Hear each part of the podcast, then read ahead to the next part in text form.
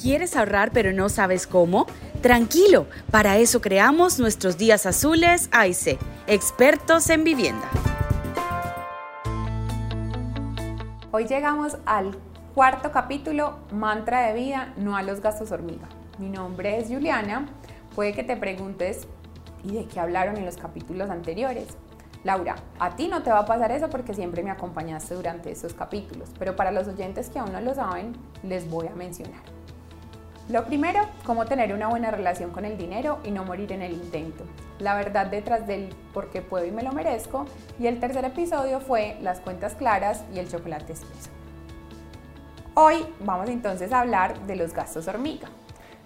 Uy, sí, de los temas que más me ha encantado que conversemos. Definitivamente me hiciste consciente de que tengo ciertos gasticos que van vaciando mi bolsillo como por ejemplo el agua, el tintico y el cigarrillo. ¿Qué más nos puedes contar?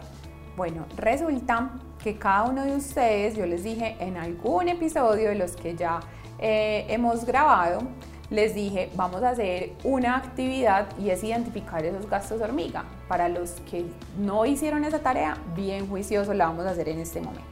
Vamos a anotar entonces los gastos hormiga, por pequeños que sean, los gastos que tenemos durante una semana. Tú nos decías, bueno, el tinto, el agua, el cigarrillo, pero hay otros. Ustedes van a ir identificando cuáles de estos son los que ustedes tienen dentro de ese presupuesto. Por ejemplo, lo que pago por las suscripciones para ver películas o para los domicilios o para el transporte, cuánto te estás gastando en esto. Entonces es tomar una decisión desde yo puedo irme en bus, en taxi, en particular, eh, qué sistema de transporte podría utilizar de acuerdo a ese presupuesto. Entonces, el mensaje es, no vamos a ser amarrados, recordémoslo, es ser conscientes de nuestro presupuesto y nuestra capacidad. Y también de aterrizar esos sueños. ¿Por qué hablo de los sueños en gastos hormiga? Porque si tú eres de los que me van a decir, sí, es que a mí no me queda, pero te estás gastando 50 mil pesos todos los fines de semana, entonces de pronto a ti sí te está quedando, pero no lo estás presupuestando bien. Muchas personas me dicen a mí, Julie, entonces en los gastos hormiga, eh, ¿será que entonces no vuelvo a salir? Eh, ¿Será que entonces no vuelvo a pedir domicilios? ¿Cómo empiezo a hacer para eliminarlos? Lo que yo les decía. Una parte es cuáles voy a conservar, cuáles voy a disminuir y cuáles voy a eliminar. Y en ese disminuir son estrategias que yo podría hacer. Por ejemplo, si estás pagando, Laura, una suscripción para, ver, eh, para tener acceso a una plataforma en la que puedas ver películas, entonces, ¿qué tal si esa suscripción también la pagas en compañía con otra persona? Y eso sería un tip muy especial, porque ahí entonces tú no tendrías que pagar la totalidad de la suscripción, sino que la pagas con otra persona. Entonces son tips que tenemos durante eso que vamos identificando, que nos vamos gastando y yo invito a las personas a que realicen esa tareita que les decía diaria de identificar esos gastos y comparar yo qué podría hacer con esto si lo eliminara. ¿Por qué digo eso? Porque si por ejemplo te gastas en café, en gaseosas y en agua 1.500 pesos diarios y estamos hablando que al mes podrían ser 42 mil pesos, esto al año podrían ser 500 mil pesos. Entonces con esos 500 mil pesos, por ejemplo, ¿qué lograrías? ¿Para qué te servirían esos 500 mil pesos, por ejemplo, al año? Exactamente. Excelente la idea que me dabas en otro de los episodios de que no comprara siempre el agüita por la mañana y el agüita por la tarde, sino que usara mi termo. Eso son estrategias que tenemos o, o, tipsitos. Por ejemplo, si yo sé que soy muy gastón y me encantan los domicilios, entonces más fácil incluir en mi lista de mercado esa comida que tanto me gusta pedir a domicilio y prepararla desde casa. Entonces no voy a pedir los domicilios todos los fines de semana, pero sí voy a negociar conmigo mismo, bueno, cada 15 días. O los snacks, por ejemplo, o refrigerios si los estoy comprando en un restaurante o en alguna tienda, por así decirlo, ¿qué tal si los incluyo dentro de la lista del mercado y así más fácil los llevo en mi día a día? Se los aseguro que les va a salir mucho más barato. Entonces también cuando hablo del mercado es muy importante que tengamos en cuenta qué vamos a hacer cuando vamos a ir a mercar, que eso no habíamos hablado. Resulta que cuando vamos a mercar, primer tip, vamos a ir llenos, no se merca con hambre, señores. sí, sí, sí, sí. Resulta que cuando vamos y mercamos con hambre, nos apetece todo y cuando vamos y pagamos el mercado decimos, ¿qué pasó acá? ¿Qué es todo esto que yo estoy pagando? Entonces, vamos a hacer una lista desde casa, vamos a ir llenitos al mercado. Si eres de las personas que de pronto ya no vas a mercar, sino que pides a domicilio tu mercado, está bien, pero tener siempre una lista muy clara e identificar de esos gastos hormiga cuáles vas a eliminar para que los incluyas entonces dentro de la lista del mercado. Julie, entonces lo que me estás mencionando es que estos gastos hormiga los traslade a la lista de mercado. ¿Estoy pasando de un rubro a otro? Sí, realmente estás pasando de un rubro a otro un gasto, pero no es el mismo gasto. Porque hagamos el ejercicio, ¿cuánto te gastas tú diariamente en el café? Y lo vamos a llevar mensual. Y luego vamos a mirar si tú compras, por ejemplo, el café instantáneo en el mercado, si lo incluyes dentro del mercado, cuánto te vas a gastar. Ahí vas a ver que vas a poder eh, mejorar muchísimo más ese gasto que tienes. Entonces ahí es donde yo digo, no es eliminarlo, es cómo disminuirlo, cómo negociarlo. Me gusta mucho el café, me gusta el tinto, no lo voy a eliminar de mi vida. Entonces, ¿cómo negocio esto para que todo el dinero no se me esté yendo en un gasto hormiga como lo es un tinto? Perfecto, sí se nota la diferencia cuando voy a pagar diariamente mi cafecito de 3 mil pesos. Te entiendo.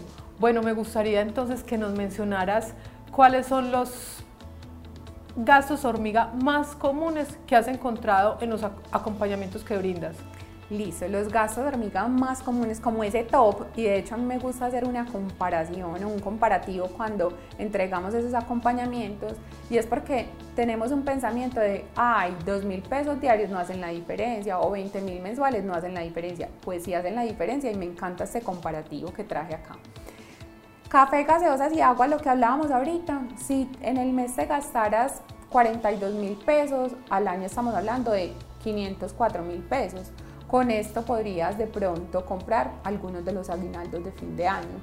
Los refrigerios, si fueran 15 mil pesos semanales, entonces al mes estamos hablando de 60 mil mensuales, al año estos serían 720 mil pesos, que quizá con esto podrías comprarte un nuevo televisor, el que tanto quieres.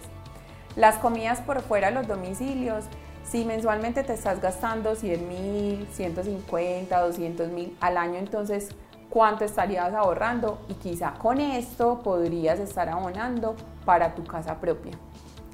Las personas que fuman, yo no sabía que los cigarrillos eran tan costosos realmente, además que hacen mucho daño para la salud, son muy costosos. Hay personas que dicen que se gastan 30 mil pesos mensuales en cigarrillos, entonces esto al año, ¿cuánto significa? Eh, serían más de 600 mil pesos y con esto de pronto podrías pagar una parte para la lista de útiles de tu hijo, por ejemplo. Hay un tema también muy importante que es un gasto hormiga súper bien identificado y es la recarga de celular.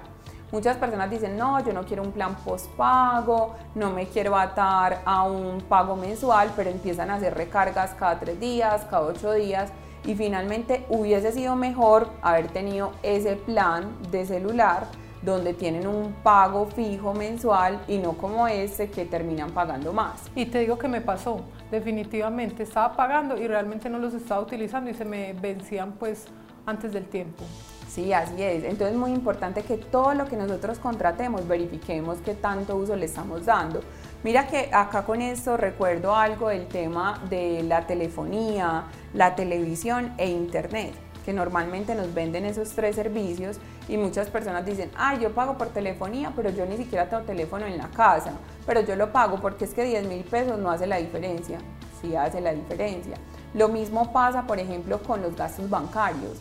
Hay personas que tienen hoy su tarjeta de crédito y están pagando una cuota de manejo por su tarjeta de crédito, que esto puede variar entre 17, 20 mil pesos al año, ¿esto cuánto es?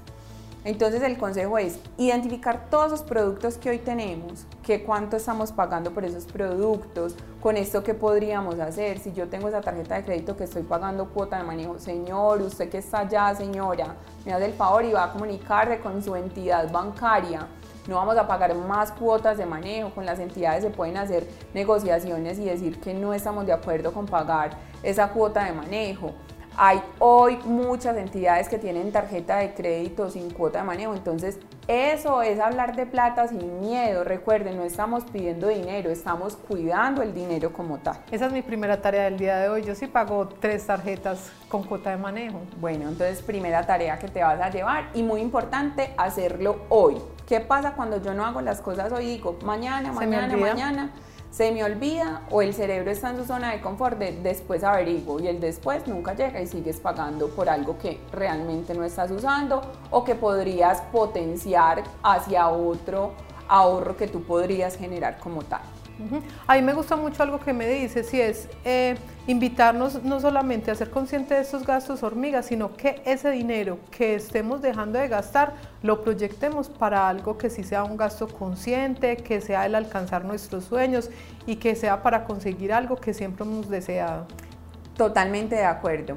Es redireccionar eso que yo, en lo que yo estoy gastando, redireccionarlo hacia, por ejemplo, la cuota inicial de mi vivienda, hacia el viaje que quiero tener, hacia la compra de vehículo, o si estoy tan endeudado, bueno, entonces, ¿cuál es el panorama que yo tengo?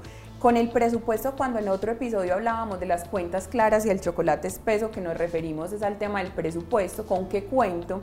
Casi que el presupuesto es la radiografía de cómo están mis finanzas. Entonces, esa radiografía me permite determinar si mis gastos son superiores a mis ingresos, qué va a pasar con esta vida que yo tengo, cómo voy entonces a disminuir esos gastos para que mis gastos no sean superiores a los ingresos, cómo voy a aumentar mis ingresos, porque no es solo no gastar, sino también qué estrategias tengo para aumentar mis ingresos, tipsitos, en qué soy bueno, qué me gusta hacer, en qué me puedo especializar, qué puedo vender, eh, qué servicio puedo poner al servicio de otra persona que me pague por eso.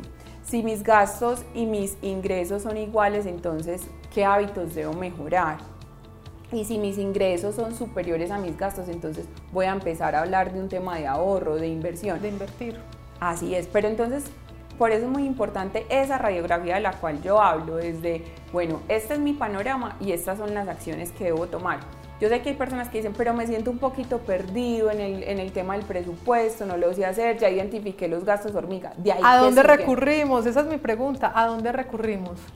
Eso es, entonces, como no los queremos dejar solitos, eh, la invitación es a que descarguen la aplicación de Keep, que vayan a las tiendas de su celular, escriben Q y IP, van a descargar la aplicación, se van a registrar y van a tomar los servicios que allí están, que son completamente gratis. Recordemos, consulta de data crédito, test de bienestar financiero para que sepas cómo estás financieramente, respondes unas preguntas, es algo muy amigable y ahí puedes ver cuál es tu puntaje también en cuanto a finanzas.